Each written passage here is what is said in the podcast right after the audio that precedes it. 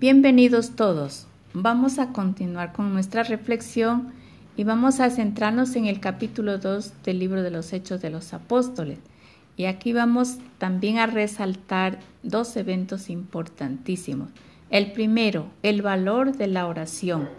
Nos cuenta este libro que estaban reunidos los apóstoles junto a María en oración y de pronto del cielo viene una ráfaga de viento, o sea, algo sobrenatural.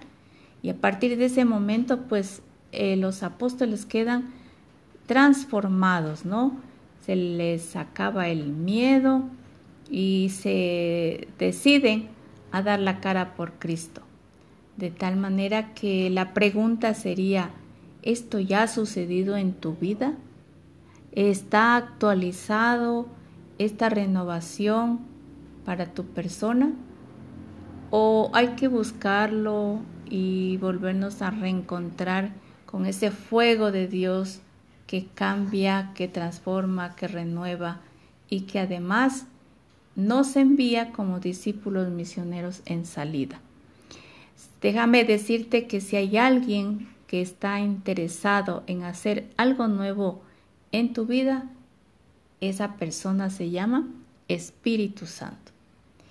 Mm, vamos eh, leyendo, avanzando en nuestra lectura y descubrimos aquí eh, la presencia de Pedro, ¿no?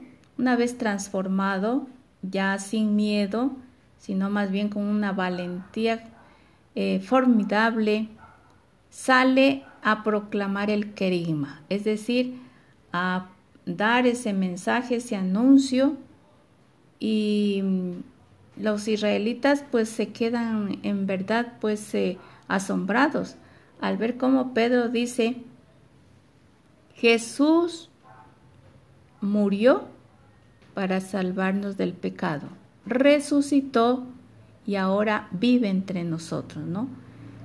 Eso es lo, importante, es el mensaje que cada uno de nosotros hemos recibido y que tenemos que compartirlo, tener esa convicción que Jesús es el único Salvador del mundo.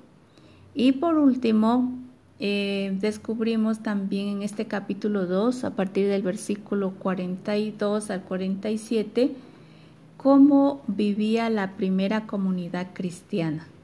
¿no? Es una forma mm, cotidiana de vivir, pero siempre eh, llena de, amor, de servicio, de solidaridad. Que sea el Espíritu Santo entonces eh, quien se haga presente en nuestras vidas como un nuevo Pentecostés para poder dar testimonio de la fe, la esperanza y la caridad.